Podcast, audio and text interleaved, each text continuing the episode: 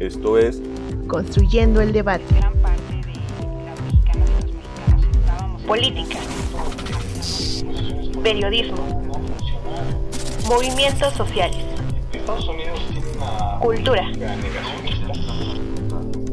Opina, argumenta, analiza. un espacio que se construye con tu participación. Esto es Construyendo el debate.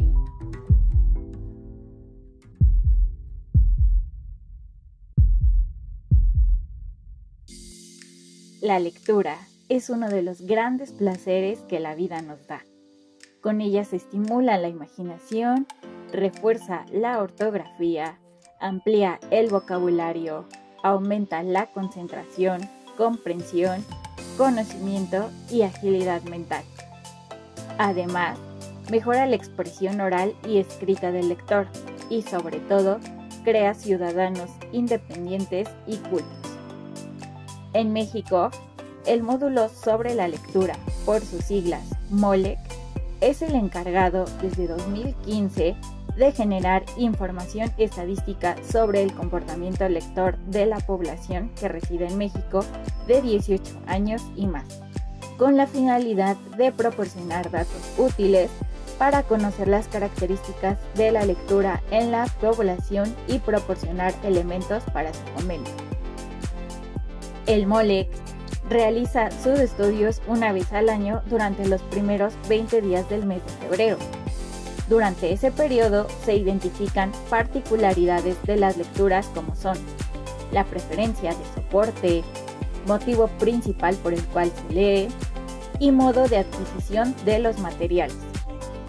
De acuerdo con estudios realizados por Libranda, principal distribuidora de contenido digital editorial en lengua española en todo el mundo, México es el segundo mercado más grande en materia de libro digital en lengua española, al presentar 16.2% del total de ventas.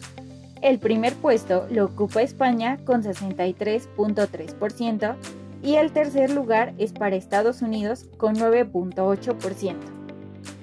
Asimismo, el informe realizado en 2022 por la compañía Nielsen Books Scan, que da seguimiento semanal a la compra de libros en 2.000 puntos de venta en México, se ha informado que las librerías vendieron más de 20 millones de ejemplares y facturaron más de 5 millones de pesos al año. Con este análisis se presenta un crecimiento de un 4% a nivel mundial, cifra que no se había alcanzado desde 2017. En México, los géneros literarios más leídos son novela histórica, llegando a ser un 40% de los libros consumidos. En segundo lugar, la novela de ciencia ficción con un 20%. Por desgracia, en México la lectura no es muy común y eso afecta a su población, ya que es de vital importancia para el impulso de la sociedad mexicana. Inculcar el hábito de la lectura como una actividad enriquecedora en todos los sentidos puede ser un punto clave para que las estadísticas mejoren. Con información de Aristegui Noticias, INEGI, El País y La Opinión, mi nombre es Mariel Cabello y estás escuchando Construyendo el Debate. Muy buenas noches, les saluda Sofía Gamboa y están escuchando Construyendo el Debate, podcast de la Facultad de Ciencias Políticas y Sociales de la UNAM que pueden escuchar todos los lunes en punto de las 8 pm. Pueden seguirnos en nuestras redes sociales para hacernos llegar sus preguntas y sugerencias de los temas que quieren que abordemos en este espacio. En Facebook nos encuentran como Construyendo el Debate y en Instagram como Construyendo-Debate. Si nos están escuchando a través de redes sociales, recuerden que pueden escuchar este podcast en el canal de YouTube de Construyendo el Debate, así como en Spotify. No olviden seguirnos y darnos like. En este episodio hablaremos sobre la situación editorial y la crisis de la lectura en México. Para ello, entrevistamos a la doctora María Eugenia Ávila Urbina. Es licenciada en Ciencias de la Comunicación por la UNAM y doctora en Ciencias con especialidad en Investigación Educativa por el IPN. Es investigadora de temas de cultura escrita y en materia editorial ha colaborado con el Fondo de Cultura Económica, así como con la revista Avance y Perspectiva del Sinvestab, además de haber participado en campañas de promoción de la lectura como Leer para ser mejores de la Secretaría de Educación Pública. Actualmente es docente de la asignatura Diseño y Creación Editorial de Soportes Impresos y Digitales en la Facultad de Ciencias Políticas y Sociales. Muy buenas noches, doctora. Para comenzar esta charla, nos gustaría preguntarle, según el INEGI, el promedio de libros leídos por los mexicanos en 2022 fue de 3.9 libros por persona. Con respecto a esta cifra, ¿usted considera que el mexicano lee mucho o poco? Y de acuerdo a su respuesta, nos gustaría preguntarle cuáles son los factores que afectan el nivel de lectura en el país. Buenas noches, eh, muchas gracias por haberme invitado a este programa, Construyendo el Debate.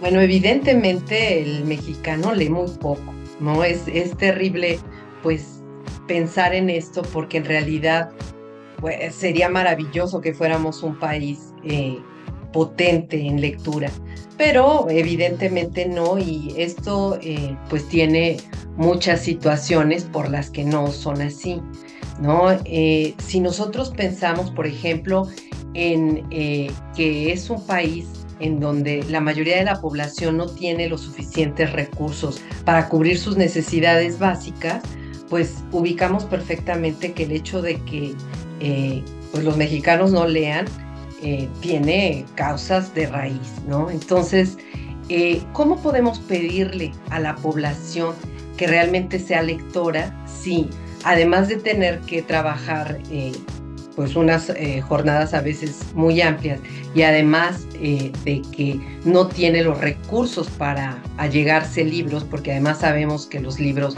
pues tienen altos costos, pues resulta bastante absurdo, ¿no? Pensar que los mexicanos van a leer mucho. Pero además, todo esto no se queda solo en lo económico. Si pensamos en la cuestión educativa, estamos en la lona en muchos sentidos, ¿no? Eh, el nivel educativo en, México es bastante eh, cuestionable. Tenemos niveles que en realidad resultan muy eh, bajos en relación a otros países. Y esto va a todos los niveles. Por ejemplo, si pensamos en la cuestión de los maestros, pues la mayoría de los maestros tienen muy bajos salarios y además están eh, pues preparados de una manera bastante limitada. Muchos de ellos, en vez de eh, fomentar el hábito lector, lo que hacen justamente es hacer que los jóvenes y los niños, que son a los que eh, tendríamos que pues ponerles mayor fe para esta cuestión de que haya más lectores, porque sabemos todos que en la infancia es la mejor etapa para eh, hacer que los chicos eh, lean, ¿no? Y desgraciadamente muchos maestros obligan a los chicos a leer, ¿no? O, ponen a la lectura como un castigo. Esto eh, debe de cambiar, esto definitivamente no puede conservarse, puesto que de alguna manera, más allá de alentar a la lectura es eh, como un dique terrible. Ahora, también tenemos que considerar que los eh, profesores no están, eh, pues digamos, con los, las herramientas necesarias para poder darles a, estos alumnos estas, pues sí, herramientas, pero además este gusto, poder transmitir este gusto pues no es cuestión fácil. Y sobre todo si no saben qué materiales acercarles, tanto eh, en términos de, por ejemplo, si mis alumnos tienen determinada edad, son niños, no les voy a poner lo que les pondría a adolescentes.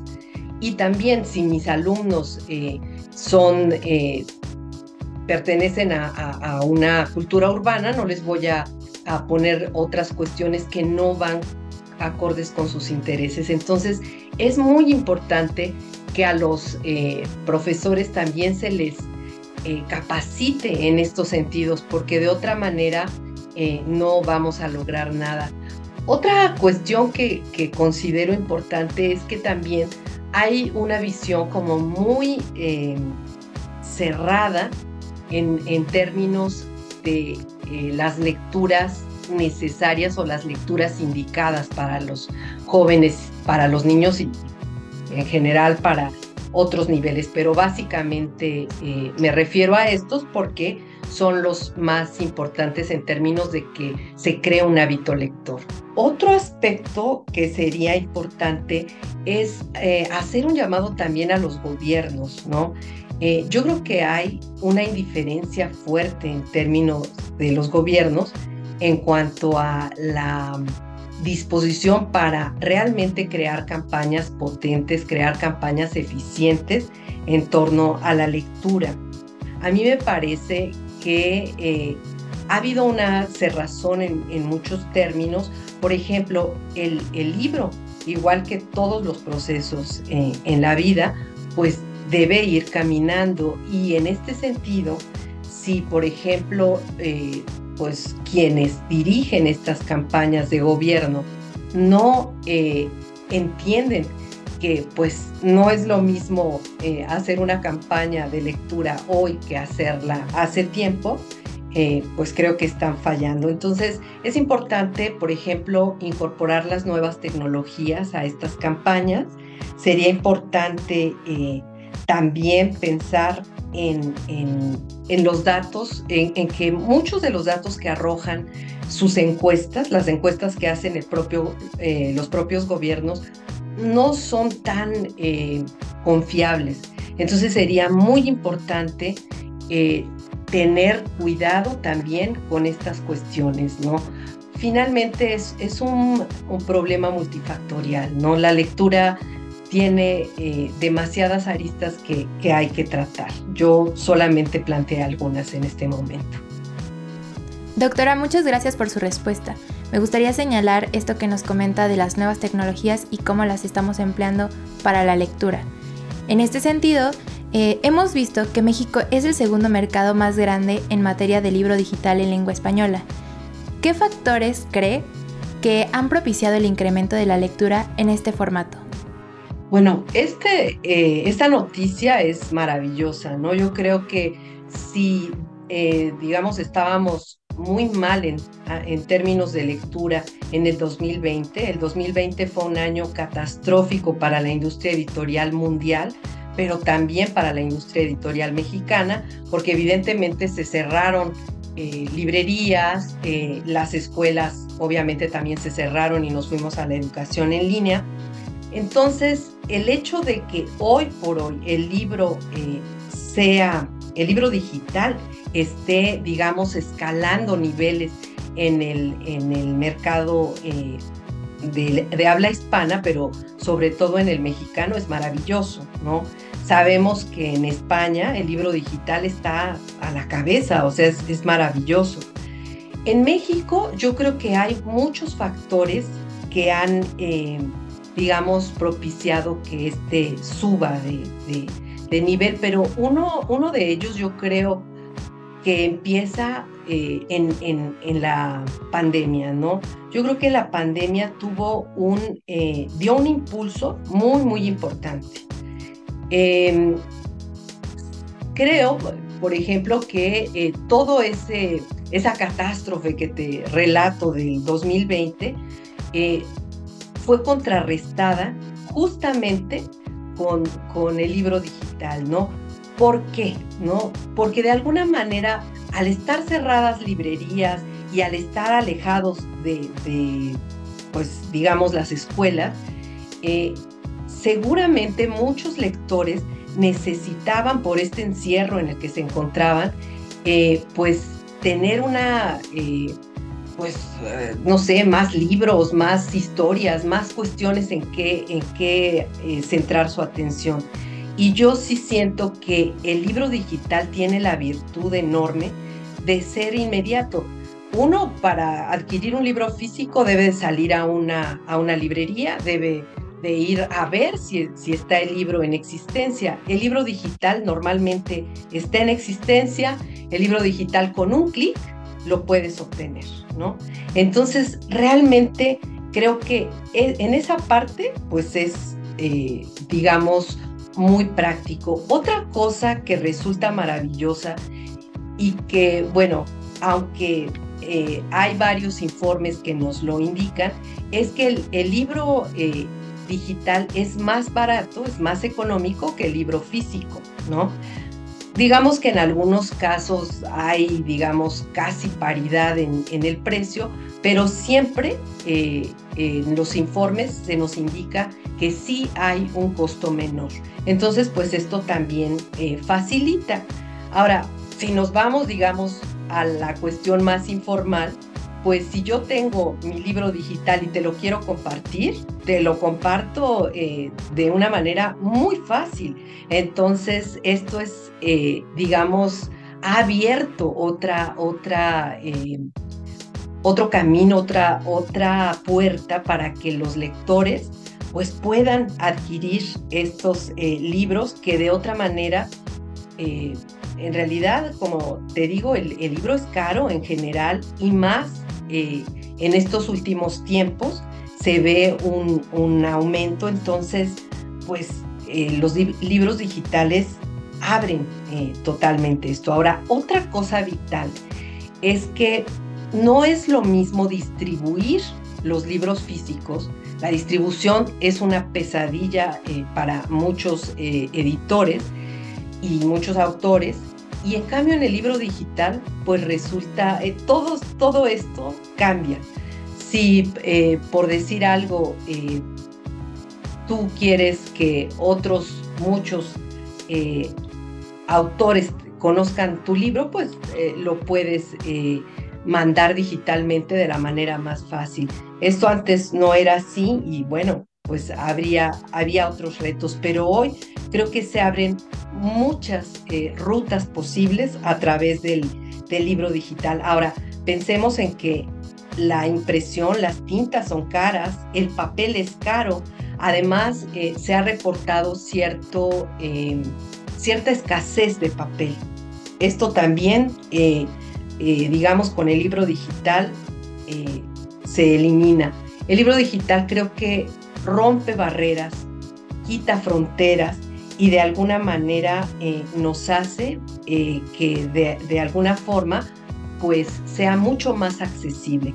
Claro, tenemos que decir en esta cuestión de la accesibilidad que pues no todas las personas tienen la oportunidad de eh, tener un dispositivo para eh, digamos, acceder a la lectura digitalmente. Entonces sí tendríamos que ubicar eso y yo creo que se puede trabajar en ese aspecto, pero pues ya tenemos, eh, digamos, una eh, situación que resolver, pero que nos da una alternativa, ¿no? Entonces, si bien no hay una accesibilidad completa todavía, pues yo creo que mm, tanto gobiernos como editores podríamos trabajar en ver soluciones a eso, pero creo que está eh, abatiendo costos, creo que está rompiendo barreras y eso resulta muy importante. Ahora, también tendríamos que decir que eh, en cuanto a tecnología se ha, eh, digamos, pugnado por, em, porque el libro digital empiece a reproducir de mejor manera las, la experiencia lectora en físico, porque hay gente que definitivamente dice, yo no voy a leer en digital, ¿no? Sobre todo la gente, pues, de mi generación o de generaciones, eh, digamos, eh, arriba de, la mía, ¿no? Entonces, sí eh, entiendo que hay gente que no quiera leer en digital, pero yo siento que los jóvenes, y esto se ve también en las aulas, ya están eh, accediendo mucho más a los libros digitales, aunque todavía hace cinco o siete años eh, el reporte era, no, el, libro digital me molesta los ojos, el libro digital no me hace sentir lo mismo, pero creo que esto se está caminando en esto, creo que eh, la gente se está adaptando. Doctora, muchas gracias por su respuesta. Vamos a un pequeño corte con nuestra cápsula en el librero. En el librero. Cápsula con la información y reseña de las últimas publicaciones de la Facultad de Ciencias Políticas y Sociales de la UNAM.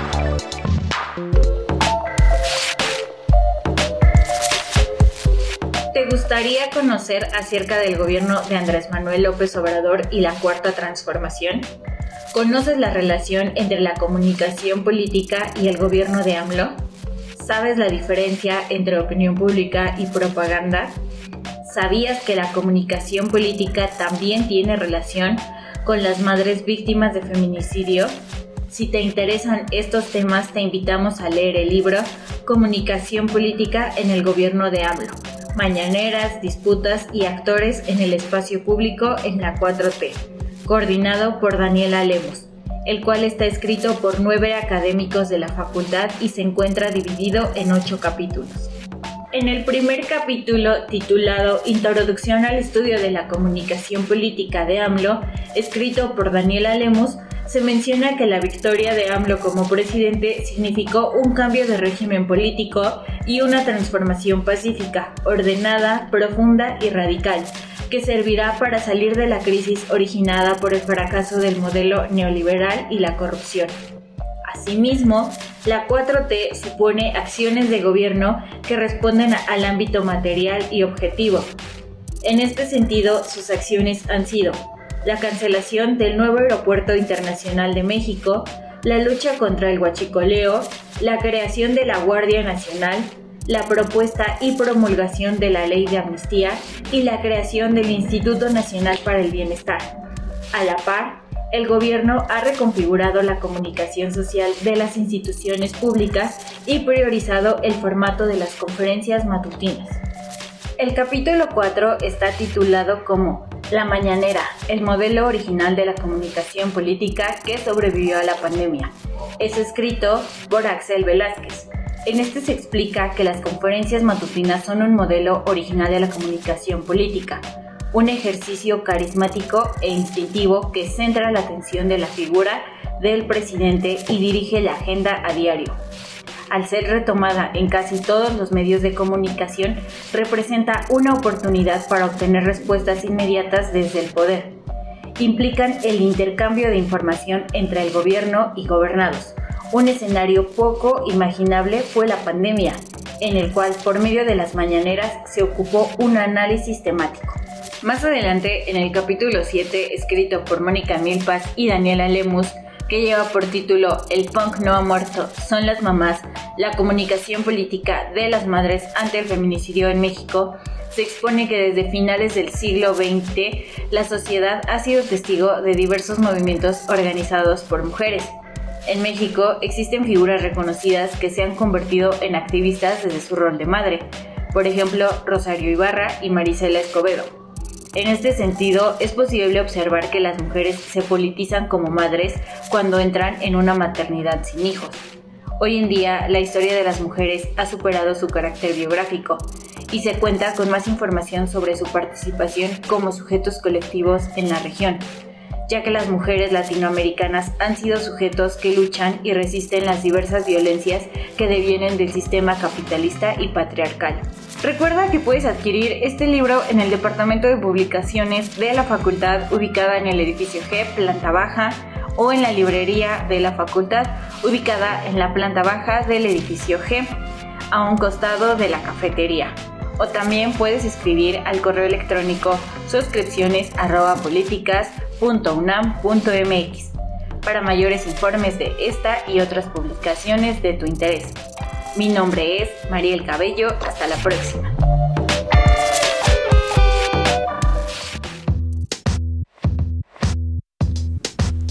Ya estamos de vuelta. Estamos hablando sobre la situación editorial y la crisis de la lectura en México con la doctora María Eugenia Ávila Urbina.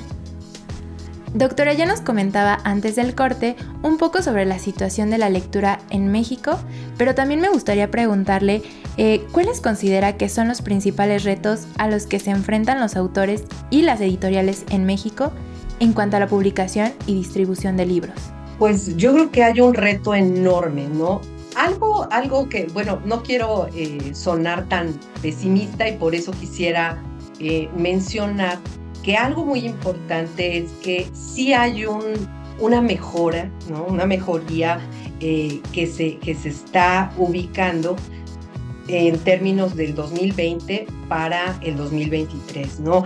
Yo sí siento que la, las voces de los editores están, eh, digamos, cobrando otra dimensión porque antes era como la catástrofe, esto no va a salir, y ahora hay voces optimistas que señalan que definitivamente, a pesar de que se vivió un periodo muy fuerte, con estas cuestiones del libro digital y con eh, algunos otros apoyos y sobre todo con eh, dejar atrás un poco eh, la pandemia, pues de alguna manera sí se empieza a ver una luz, ¿no? Como que hay nuevas formas de, mejorar. Sin embargo, todavía muchas, eh, muchos autores y muchos editores dicen que eh, imprimir un libro en México es una pesadilla en ciertos sentidos, sobre todo si hablamos o si, o si volteamos a ver esta cuestión de las enormes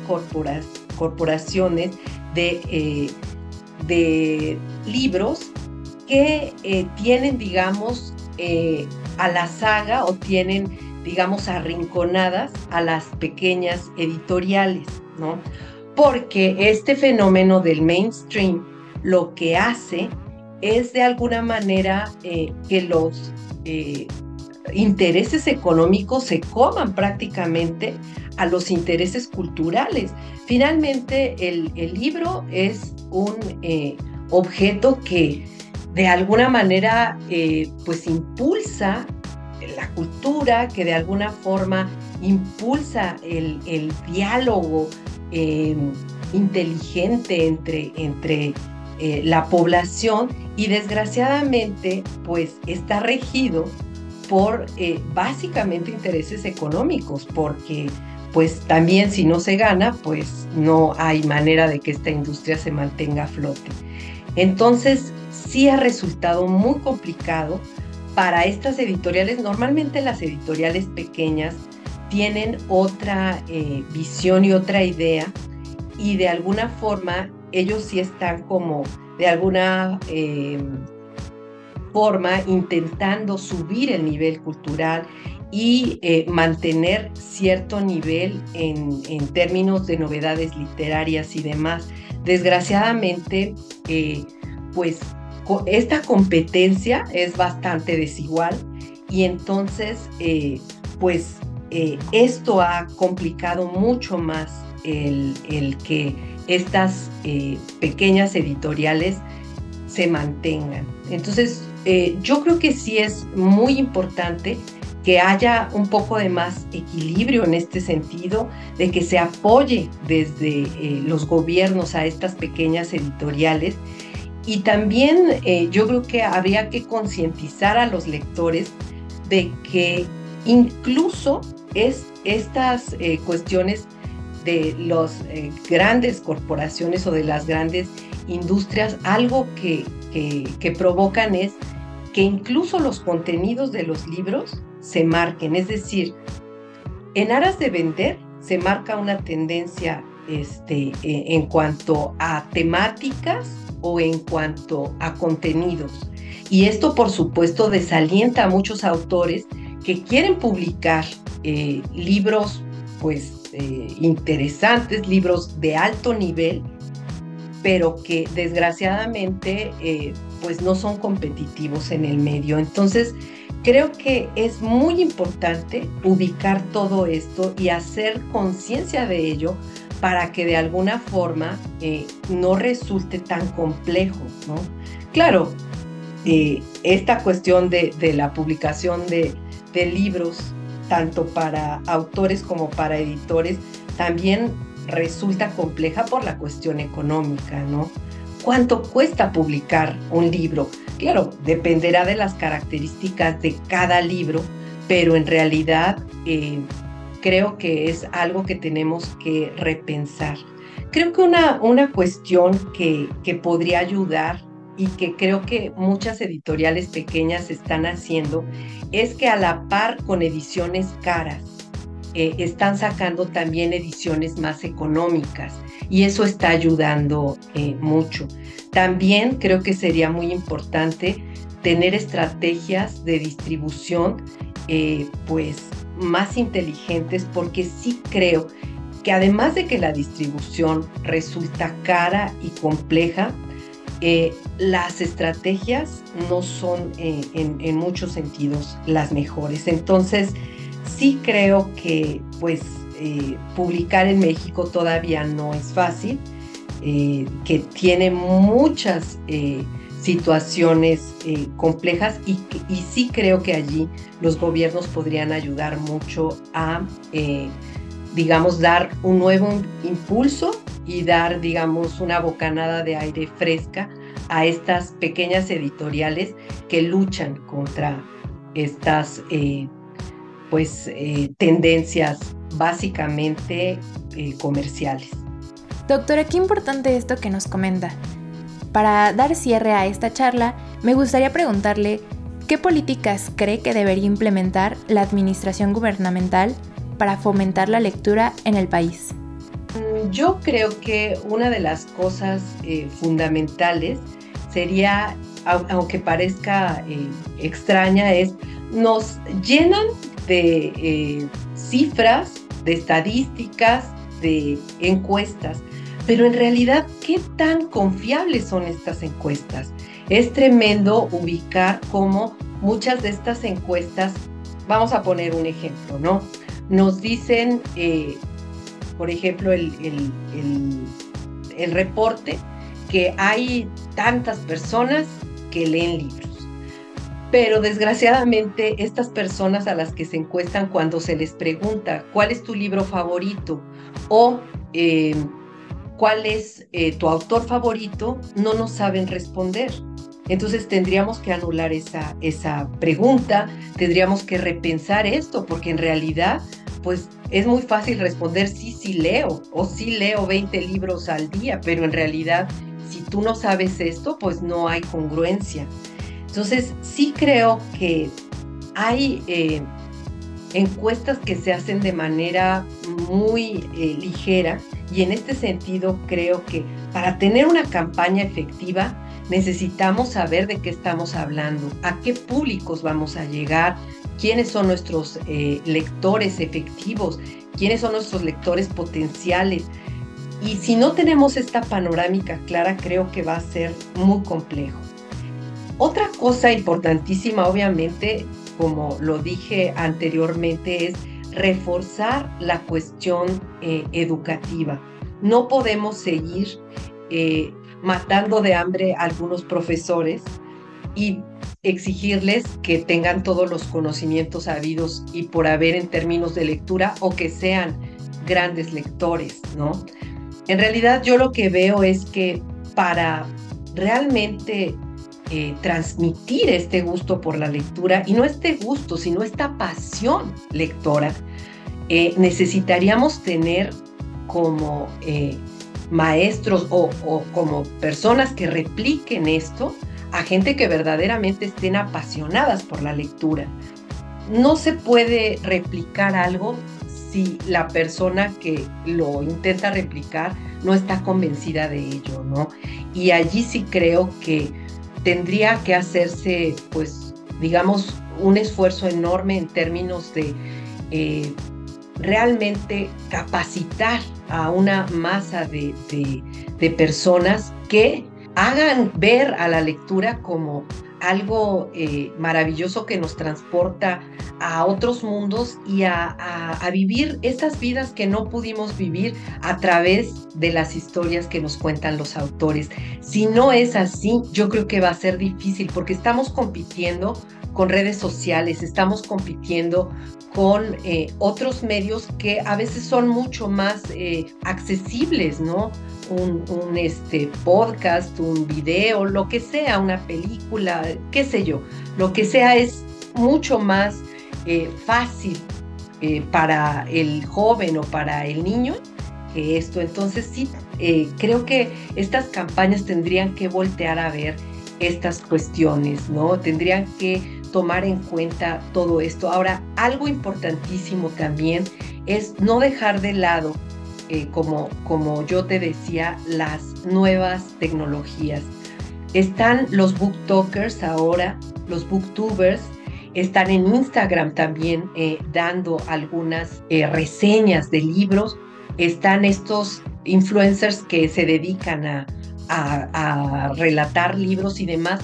Y creo que para, porque sí estoy convencida de que la, la lectura debe de fomentarse básicamente en, etapas tempranas.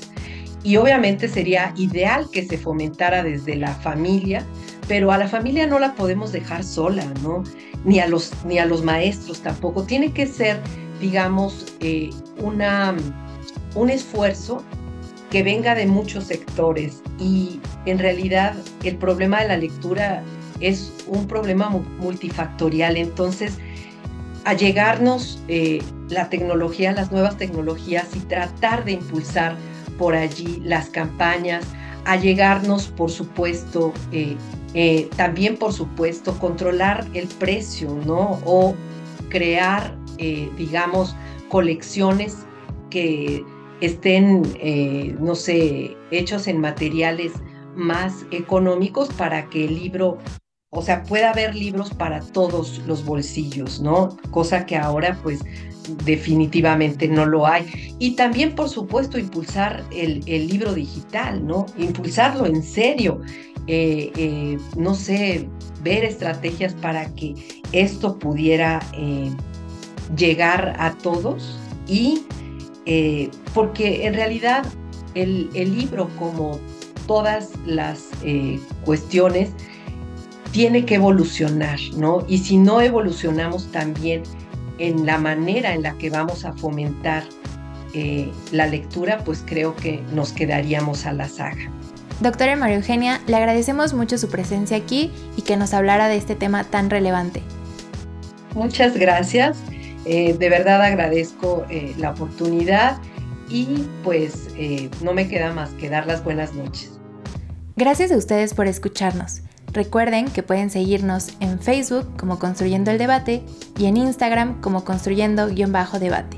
Este episodio y los pasados pueden encontrarlos en nuestro canal de YouTube, en Spotify y en la página Cultura con Polacas, que pueden encontrar en el sitio web oficial de nuestra facultad.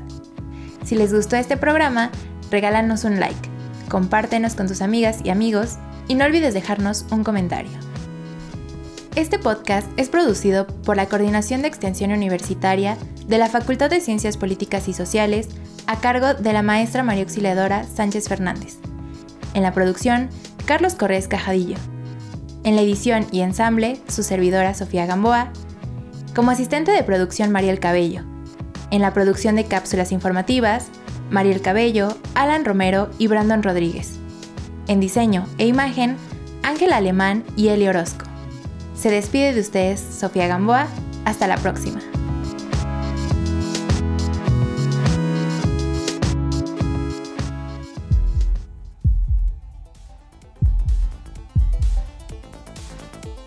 Esto fue Construyendo el debate. Política, periodismo, movimientos sociales, Estados Unidos tiene una política cultura, opina, argumenta, analiza. Un espacio que se construye con tu participación. Esto fue Construyendo el debate.